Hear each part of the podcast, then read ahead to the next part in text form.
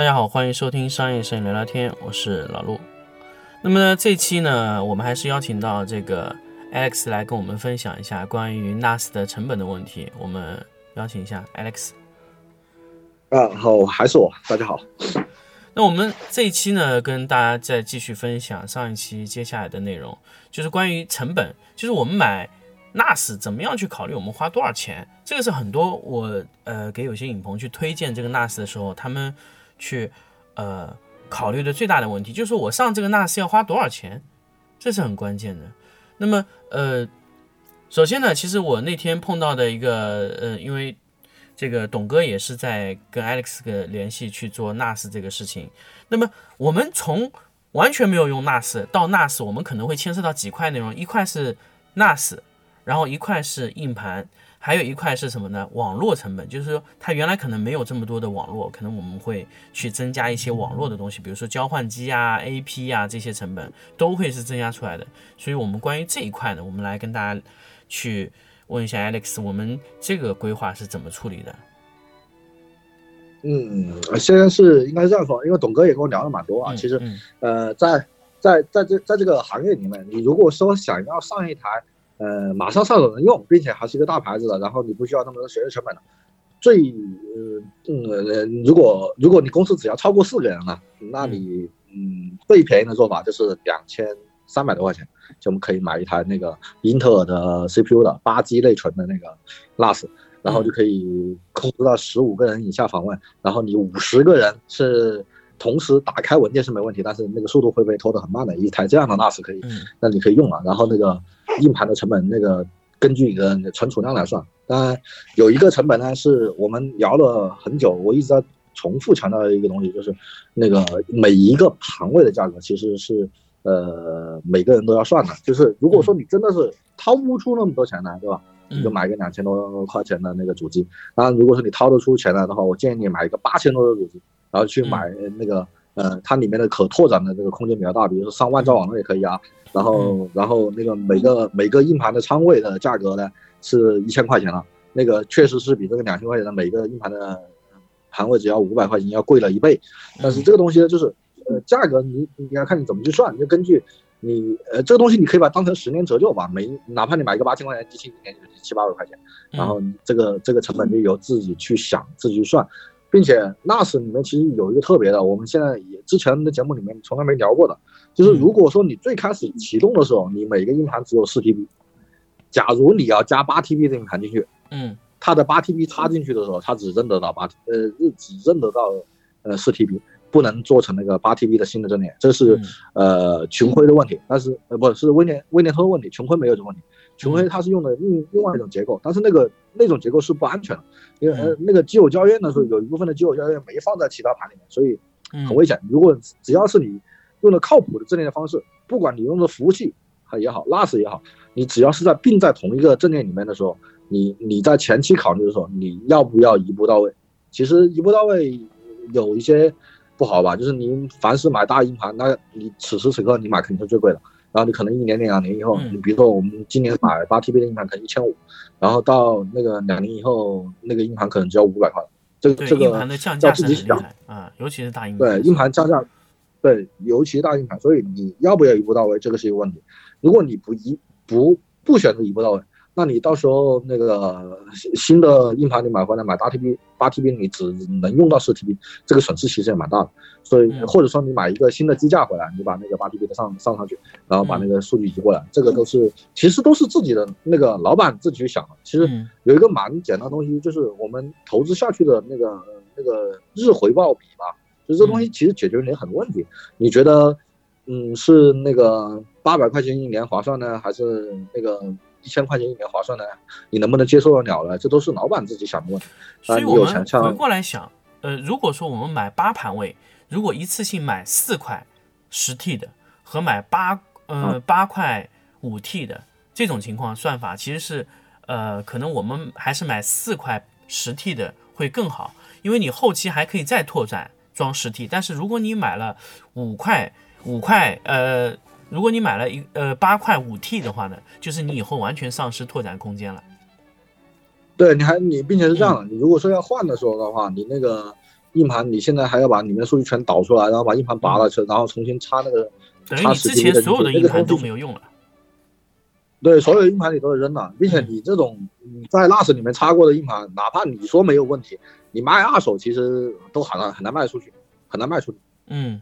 刚好这里也跟大家说，硬盘千万千万不要买二手的，因为你不知道前一个人怎么折腾他的啊。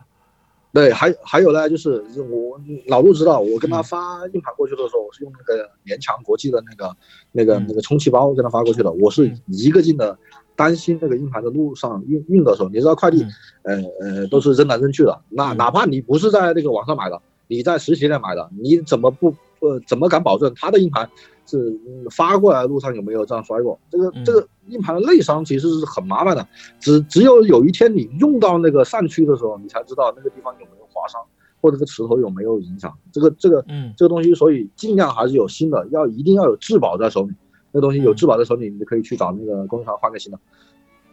所以，其实我们从性价比的角度上，或者说未来后期的可以拓展性的方向上，就就是可以买多盘为装少盘这样的模式会是更加划算的。呃，如果说你前期，那么应该是这样说，应该是如果说你的业务量你已经知道了，就是这么多年你过来三五年过来，你也已经知道你的业务量只有多少。比如说你你只有十 TB。那你不需要上那么大的，你几千块钱你能干活就干呗。这东西其实其实也不用那样去做。假如你已经发现你的业务量是爆发性的发展，我觉得你最好是不是按老陆说的那种，先上一半硬盘，你把所有硬盘全部上好，这是最好的。因为你可以，你所有瑞的里面有一个这样的东西了，他写的时候是分数据包写到每个硬盘里面去，然后再写多一个激活校验。你读的时候是所有硬盘一起发给你，那个速度会非常非常快，就是四个硬盘的那个速度，速度也会八个硬盘的速度快。对，八个硬盘的速度是四个硬盘的速度，差不多是三倍，三倍。所以，所以肯定，对，所以，所以肯定，如果说你钱不是制约的问题，嗯嗯，你就买一个那个那个上满的硬盘是最划算的。当然，如果说你说现在就差一点点钱买硬盘，那你买一半肯定是比一个小的那个 NAS 上满，嗯，对于未来的发展肯定是好很多的。嗯。那么其实其实我们还是建议大家一次性把所有硬盘都装满，就是你先估估计好你大概有多少容量，所以其实我们我们会有预估的一个一个一个存储量，所以我们再去买硬盘。那么那么其实其实针针对这种情况来说，就是如果我们把 NAS 呃当做一种耗材来去买，就比如说我一年需要用呃可能十 T，那我就买一个 NAS 是十 T 的 NAS。那么第二年，第二年加加加一台，对，再加一台 NAS，就就不停的加 NAS，对，也可以啊，这种稳定性也会非常好啊。呃，这个稳定性非常好，但是有另外一个问题，你的网络建设成本会非变得特别特别高啊。呃，就是你的交换机的口是有限的。哦，就是我在建立网网络交换机的时候会有很大问题。对啊，你对这个成本，你一个交换机，嗯，对，一个交换机跳到另外一个交换机，它就只有一千兆。然后如果说你有下一级的交换机的时候，那你的那个哪怕做了端端口合并，它的总出口它就变小了，变窄了，塞死了。所以我觉得，呃，当然你是小公司，你一台在加，但是我不建议加到超过八个端口吧。就是，如果说你是一台 NAS 有四个网线口的那种，那你就最多只用两台。如果一个一个 NAS 是有两个网口的，我觉得你最多只能用四台。你用更多的时候，你交换机承受不了。如果 NAS 去外挂机架的情况下，也会也会解决这个问题，会好很多。哦，对，，NAS NAS 外挂机架是一个很不错的选择。老老陆提到这个，我们之前也没聊。所有的那个 NAS，它会有用网络的结构，或者是用 USB 的结构。我建议用 USB 啊，用 USB 的结构插到你那个 NAS 主机上面去。嗯，那个你那台两千多块钱的 NAS 呢，可以拓展两台那个两台八盘位的。然后你那个贵一点的那个机器可以拓展四台十六盘位的。所以你用那种 USB 传过去，用 USB 的速度可以达到五百兆到一 GB 每秒嘛，就是一一万兆每每秒，或者说五 G 每秒嘛。这种速度去做的话，比你用网络一台台加，呃，那个可靠性会高很多。啊，那么简单来说就是说，如果说呃呃，但是但是机架装出去了以后，它速度会有很大影响吗？呃，应该是这样说。呃，你买八盘位的那种机架呢，它是用的 USB 的那个三点零，三点零这种结构呢，最高的速度大概是五百兆每秒吧。那你八个盘位肯定是被砍掉了。你八个盘位，你如果做瑞德五的话，它至少有七百兆每秒的，嗯，那个出了出来的速度，那砍掉了两百兆，那肯定是速度会变慢。但是，嗯，呃，我觉得我们我们在前两两期节目里面讲过嘛，你剪一个那个四 K 的片子，呃，你有一个五十几兆每秒的速度其实够了，所以它的这种这点损失，比你加加那个多台 NAS，然后并在一个交换机上面，导致交换机塞死这个这个降速会会轻很多。其实其实五百兆五百兆它其实也已经几乎快达到呃交换机的顶数了。那五百兆的话，你交换机做不到。交你你你那个你一台 NAS 最高的速度，就现在我们能买到的，它如你抛抛开用万兆的交换机那个概念，万兆的现在你买个万兆卡其实有点贵。你用网线的结构，四条网线口的话，它最高是四百兆每秒。它其实 USB 口已经超过了这四条网线的那个那个极限速了。就是它现在哪怕你是被砍掉了，其实对于交换机来说也是达不到的。对，交换机达不到。交换交换机，交换机其实你你应该是这样说：你每加一台 NAS，你只能当它只有一千兆，哪怕你有端口汇聚的功能，那你要买四颗的交换机，那个要非常非常贵，一台交换机好几万。那其实其实对于我们来说，其实外挂机架是没有任何影响的，对于速度。外挂机对外挂机架又又又挺便宜的，因为你的主机的话一般都是那个两千多块钱一台嘛，但是如果你买一个外挂的机架，那个机架。里面也有 CPU，也有内存，也有缓存机机构，它嗯就是跟主机的那个 CPU 几乎是差不多的，然后然后它的价格只要一千多块钱，就是现在的价格大概一千七左右吧，就是微联通给我的那个官方售价是大概一千七七左右。如果说呃我他跟我说，他说你能够拿货拿十台的话，我跟能便宜一百多块钱，大概就是这样。啊，那么其实就是说，我们如果说在主的机子挂满的时候，其实我们把一些呃，你当时跟我说一些冷数据，就是放入这个外挂机架会更加好很多。对，因为它不需要 USB，嗯，那个 USB 你 USB 它总是一个瓶颈，你放在主机里面，它肯定是会比那个 USB 的要快。所以你不常用的或者几年以前的数据，你就往那个冷冷数据里面存嘛，就是往往往它里面丢丢进去以后，然后把那个主机在里面删掉就好了。嗯，这个这个确实你说的是没错，你放在那个冷数据放在那个外挂机站里面是。会对你的工作流的效率会有所有所提高。嗯，那么其实其实我们简单来说，如果说呃像像有一些大型的影棚，又有视频又有又有图片啊，那么它是应该是加机架后面的这样这这样的升级会效率好很多。其实其实刚才我们聊的东西嘛，主最主要是成本嘛，所以成本的话确实是那个机架会便宜很多。然后你你要算那个速度的话。速度的话，那肯定是那个你你用 USB 传到那个那个呃主机里面的速速度，它也会比那个你用网络的方式来拓扑也会快。所以我觉得，不管是从钱上面看，还是从效率上面看，肯定是外挂机架好过那个呃好过那个 NAS，再加一台 NAS。对，啊，从各种方面来说，并且管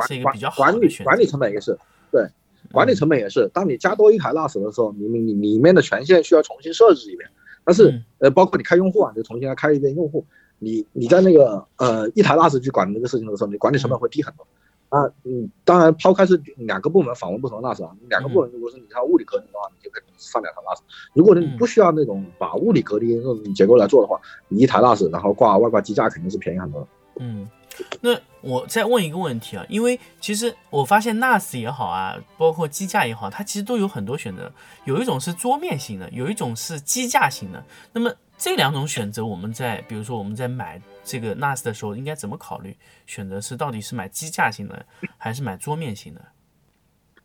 呃，机架型的它一般是标准尺寸，它是可以放在那个机柜里面的，就是那种四十二 U 的机柜。如果你的公司里面呢已经有机柜了，我就建议你买机架型的。嗯，然后如果说你不是那种，那不是那种那个，嗯，有机架有机柜的那种情况下呢，你买桌面型的。桌面型的好处是比那个，呃，它里面的硬件其实是一模一样，没有任何的区别。我发现就只是它把那个电路，对电路的结构把它改了一下。它它的好处在哪里啊？你其实大周也给我讲过这个问题，我我跟他买了几个机架式的设备给他，嗯，那个因为机架式的设备都会比较薄，那个风扇都比较小，它为了散热好呢，转速特别高，然后特别吵，嗯，然后你买的是桌面式的，它的风扇就很大，然后那个转速就特别低，几乎没有噪音。那其实如果说我买桌面型的话，就是无非我线会很乱，可以这么理解吗？那你装在机柜里面，它也要乱也是会乱的。就是你如果放在桌面上面，看起来比较干净一些。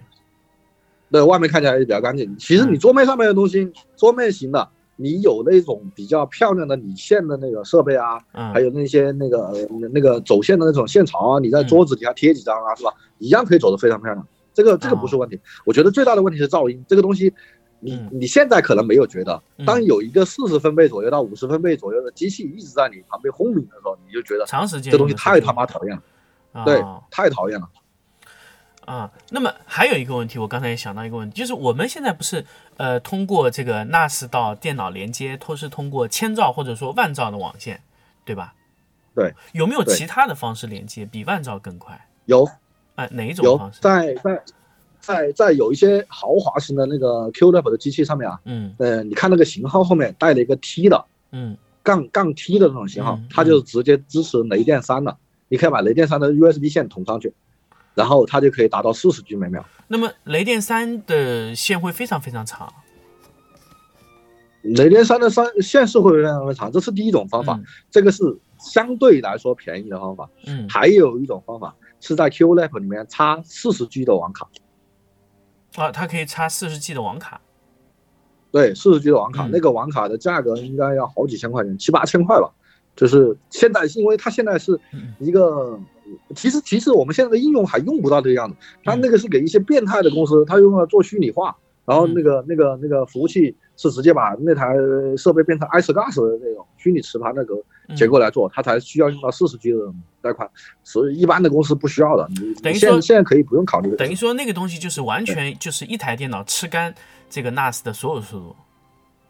对它。它其实是这样的，它有一台服务器在前端，那个服务器在里面跑的应用不是我们常见的东西，比如说 ERP 系统，不是我们现在见到的 ERP 系统，可能只有百来人。我在那个呃东莞呢，有一家非常非常有名的一个那个真真品店，就是做做快餐的，他他在那个呃呃东莞市区有一百多家分店，他们的所有的小票系统是通过一台服务器出来的，只有一台机。他们不能做两台机，因为要不然数据不及时嘛。只有一台机的情况下，你那个数据 I/O 是太可怕了。你用普通的这个服务器阵列是解决不了这个问题的，并且拓展起来特别特别麻烦。所以他们用的是那个呃 EMC 的，就戴尔的那那套系统，然后用的那个四十 G 的那个那个线路，直接直接怼上去，然后它的 I/O 又能保证，然后它数据安全也能保证。其实摄影这个行业里面，其实我觉得它对数据流的那个那个那个带宽要求比较高，高，反而这个 I/O 没有那么高，所以你用上四十 G 的那种，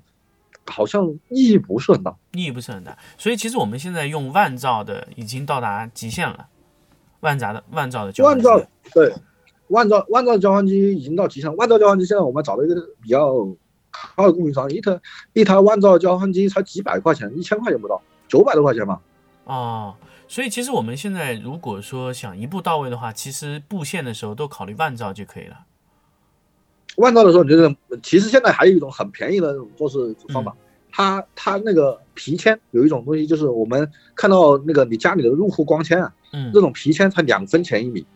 你在如果说是在那些重要工位的时候，你直接飞两根皮签过去，两分钱一米，然后你当埋网线埋过去，然后找一个人融铅融成 LC 的那种。光纤头，然后你就直接跟那个那个 NAS 机架就或者跟交换机就直接对，呃对联了。那个呃那个实呃实际的带宽，呃在 NAS 主机上面大概能跑到九百八十兆左右吧。这个这个一般的公司也用不到。对，这个一般公司也用不到。对。那基本上一根网线可以把它全部怼死。整个 NAS。呃嗯，基本上也要看你买什么。对，你要看买什么型号的 NAS，像你买的贵一点的那种，呃，混合型 NAS，啊，呃，大把的空间，它它里面可以用走 M2 的协议，它可以最高速度可以达到 GGB 每秒，就是就是七十 G 的那个带宽，现在到雷电三它都不够它跑了，对吧？对我刚刚想问到一个问题，就是说，呃，有没有必要去买，呃，这种这种那个带 SSD 加速的这种，呃，硬盘？呃，NAS，呃，其实其实有必要，其实应该是这样说，就是在你的公司里面呢，有特别特别多的碎片文件要处理。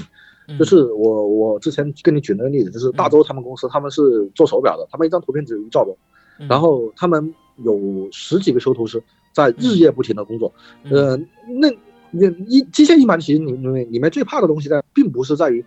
呃，你有多大的吞吐量，而是那个，而是那个 I/O，就是那个操操作次数。操作次数。所以机械硬盘可能，嗯，对对，你你在这边读一下，那边读一下，这边读一下，那边读一下，那个机架就会被拖死。我跟他那边做的方案是两块 M two 的固态硬盘，然后然后然后做那个呃做做好阵列以后做那个分层存储，就是它那些小文件会全部呃存到那个固态硬盘里面，然后然后当他不去动它的时候，那个那个文件会存到这些硬盘里面去，这个是后台的工作，它的速度会加速特别特别明显，在他们用户使用的时候呢，他觉得那个那个 NAS 上面的数据和他本地里面的数据是没有任何区别。访问非常非常快。那么，其实如果说那这种情况就是说怎么样？就是说你直接已经在 NAS 上操作了，就你不在本地操作。如果你本地操作完一次性写进去，其实混合硬盘有没有必要呢？呃，如果说你在本地工作的话，你就不需要混合硬盘，了没必要啊。就是你的意思，就是就是如果说我们要直接在 NAS 上呃去去工作的话，其实混合硬盘会效率更高。有有必要，有必要，并且是这样的，是小文件的那种工作流是有必要的。但是你说做那个，呃，流媒体读起来就是那个视频流的，我觉得就没有必要，没有什么大必要。它加速效果明显吗？对，呃，它对小文件加速明显，对大文件加速一点都不明显。哦，那其实就是说，比如说我是呃去剪辑的话，其实根本就没有必要买混合型的这种 NAS。对，没有必要。你哪怕你用混合件，不是你买的高端一点的那个，我跟我跟老董都已经报了一个高端的那个 NAS，它里面是有那个呃固态硬盘插槽的，我都不建议他用。你没必要去花这冤枉钱。他那个他那个工作流并不是那个那个小文件特别特别多多的，它像像有很多电商的只拍那个八百乘八百的那种 GPG 的那种格式的，那你就很有必要，因为那个文件太小了，你不停的要在里面操作。他们他并且他们他们那个工作流是非常非常快，调一个白底然后就存了。那那你如果没有混合硬盘，那就塞死在那里。但你你你每一个图你要十分钟二十分钟你才能做出来，你上混合硬盘的意义不大。所以其实其实如果你的呃文件是非常大的，你反复的这种流量非常大的，你这种最好的方式就是加硬盘，用多盘位来提升它的这个读取速度和写入速度。对，如果你的如果你的呃文件非常小，就有时候其实我们也有很多这种情况，像 Capture One 里面的那个呃，它一个调整文件是非常小的，它一篇非常多。如果你反复去读取这个文件的话，其实你的混合硬盘上来会非常快速度。对，混合硬盘上来，但但是其实啊，其实来说，嗯，你你你你们的那种就是 Capture One 那个那个那个配置文件，其实跟那个 ACR 里面那个 XML 的那个文件其实差不多嘛。它其实也不需要混合硬盘，为什么呢？它它你你创建这个配置文件的时候，它不是每分每秒每一瞬间都在创建，它是一瞬间创建完了，然后慢慢写进去，没关系啊，塞住就塞住一会儿，等一会儿就过去了，对不对？呃而反而对于一些公司。他他们不仅仅是在摄影的方面方面有涉猎的，他们的公司里面是大部分的 Excel 的工作流，嗯，那个文件都非常小，都是几 KB 的那种，那个东西就一定要有固态硬盘加速。如果因为固态硬盘其实现在，嗯，可靠的固态硬盘真的不便宜，你买到那种，呃，你现在买的大部分都是多层那个，呃，多层那个，呃，多层结构的那种嘛，比较容易坏。然后那个你要买到可靠的那种呢，现在一 GB 都已经超过一块钱，你买一个 TB 的好几千块钱。那你没必要去花这个冤枉钱。我是觉得你摄影这个行业，因为我太了解他的工作了，不需要这个东西。所以其实我们只需要呃用普通硬盘去，就是加大数量就可以了，提升它的读取写入速度就可以。对对，当然当然有，如果说有刚好是有电商这个行业里面，你刚好你看一下你的图片，好像真的没有超过那个一兆，我建议你还是考虑一下那个那个混合硬盘。当然你可以先不考虑，用一下，如果它卡。是吧？你在加也可以，你可以买一个小容量一点的，一百多 G 的去加速嘛。啊，就是反正就一百 G、一百二十八 G 左右的去加速，也是可以达到一定效果的。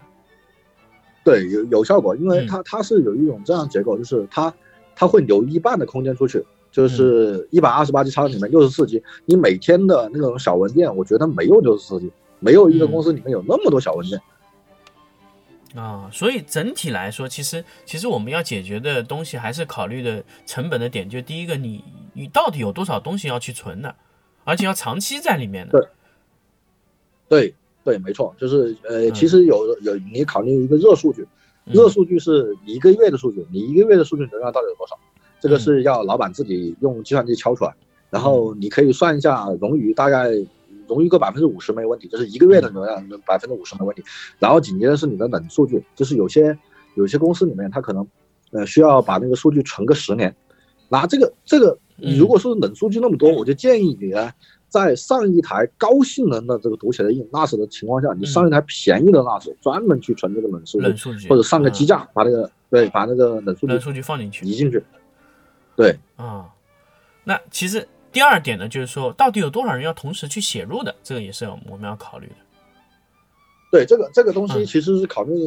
两个位置，第一个位置是网线接口，就是那个 NAS 一般都是牵到网口嘛。如果说，嗯，如果说你是剪辑，你剪辑已经超过四个人了，我就建议你不要用两个网口的那种机器，你至少要用到四个网口的机机器。嗯，如果说你只有一两个人在负责剪辑，那你用那个呃两个网口的没有问题。然后还有一个呢，就是你的人数，如果就是你同时访问那个里面的人数如果超过一定的数量，嗯，比如二三十个人，那你可能内存需要大一点，就是那个机器有两 G 内存的话，它或者四 G 内存的话，它。它的数据先要从硬盘里拿出来，然后放到硬盘里面，然后放到内存里面，然后用内存通过网卡发给你。呃，这个是一个，这个是一个对内存的一个压力。所以说，如果到达几十人访问的时候，你建议，呃，能上八 G 上八 G，能上十六 G 上十六 G，越大内存，你访问的时候越快。虽然你在资源管理器的里面的时候，你看不见它有在占用的内存，实际实际上呢。内存里面那个分页文件嘛，整块整块的把你的文件读出来，然后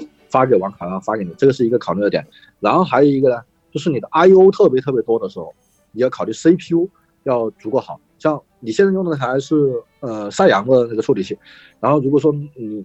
如果说那个碎片文件进出特别特别多，那你就要考虑要不要用一下桌面级的 CPU，比如说那个呃 i 三啊、i 五啊、AMD 啊，对啊，类似于这种 CPU 你就上来了。对，所以其实其实我我这个地方当时也跟那个 Alex 说一点，就是说，呃，我们其实指的就是多少人用，就是说我们在频繁读取或者写入的这多少个用户，不是说就比如说你开在那里，虽然你登录，但是其实你这会儿是没有写数据，这样你就不纳入在这个同时写入的这个文件这个用户数里面的。没错，哪怕你公司有一千个人，但是你现在同时用的只有十个人，那你就按按十个人算就好了，你不要不用按一千个人来算。但是还有一个点呢，就是假如你公司真的有一千个人，嗯然后你这一千个人同时都打开了这个窗口，他那个那个 NAS 要跟你保证一千个连接呢，那它的 CPU 也要稍微好一点，内存也要稍微好一点。当然了，你不能不能单纯的只去算十个人的访问，要稍微高一点点吧，你至少要算到三十到五十吧。比如说，比如说一千个人，我们会大概。要能多少用户能同时写入？比如说这样的规划。如果你真的是一千个，不应该是不能这样，嗯，不能这样反着推，而是说我们的 NAS，如果说你上到什么样的级别，可以带带多少人用？比如说你现在用那个就是极限的同时访问大概是五十个人嘛，你是两个网卡的那种极限极限访问五十个人，它会很慢，但是至少它给你服务。嗯，当你 当你的人数。达到两百个人的时候，嗯，那个时候你就要上企业机架型了，就是要用桌面级的 CPU，它才能处理那么多线程。然后当你的呃用户已经超过一千了，超过一千了，那你可能是需要自强类的服务器，呃 CPU，它才能保证那么多线程，并且还能稳定，还能把数据发给你，它不会出错。啊，所以一般一一般来说应该没有一千个人同时读写的情况。啊。基本上没有，但是会有同时保持连接这种情况会有。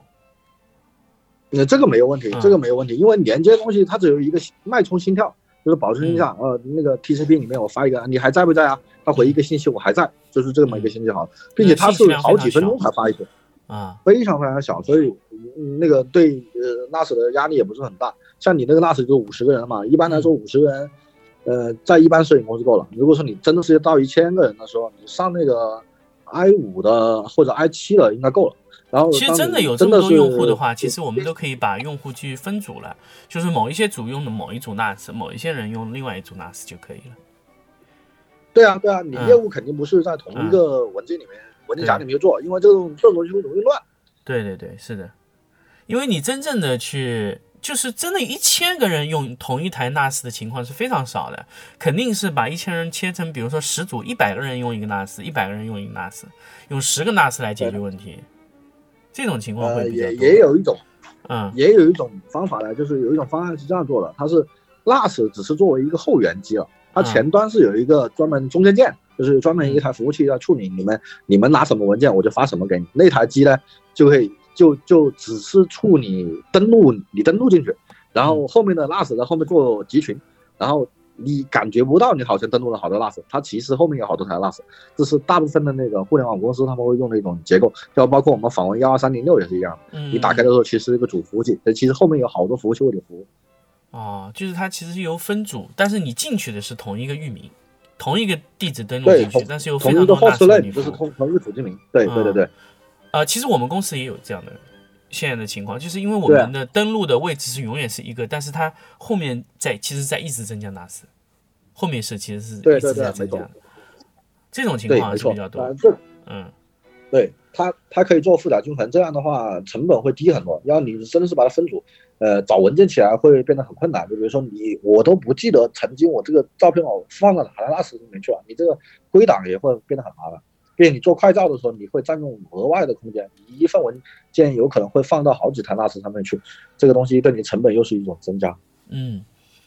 那么关于 NAS 啊，关于存储这个问题啊，其实我们跟 Alex 聊了其实蛮多，关于其实大家想问的问题啊，都已经呃留下来。其实我我觉得是这样，就可能可能听完这些节目呢，可能很多人会去想去买买这个 NAS 或者是怎么样的一个情况。那个其实 Alex 可以给大家留一个。呃，找到他的方式怎么样去找到 Alex？呃，可以，可以在那个呃老陆的 QQ 群里面找我，也可以在老陆的微信里面找我。你可以直接艾特我，因为有的时候我不是怎么看手机，我回消息可能会有点慢，但是我一定会回你，不管你是什么样的问题，我都会回你。对，大家其实也可以呃到这个呃商业摄影聊聊天的微信公众号里面留言，说想呃去找 Alex 去聊，或者说直接在节目下面留言也。我觉得是没有问题，我们到时候也会再邀请 X 统一来去回答一下大家关于这个呃 NAS 啊，或者说各种的一些问题。啊，这个没问题，这个没问题。嗯，好的。那么关于这个对 X 呃关于存储的这个问题的这个节目啊，就跟大家全部分享到这里。那我们下期再见。好，再见，再见。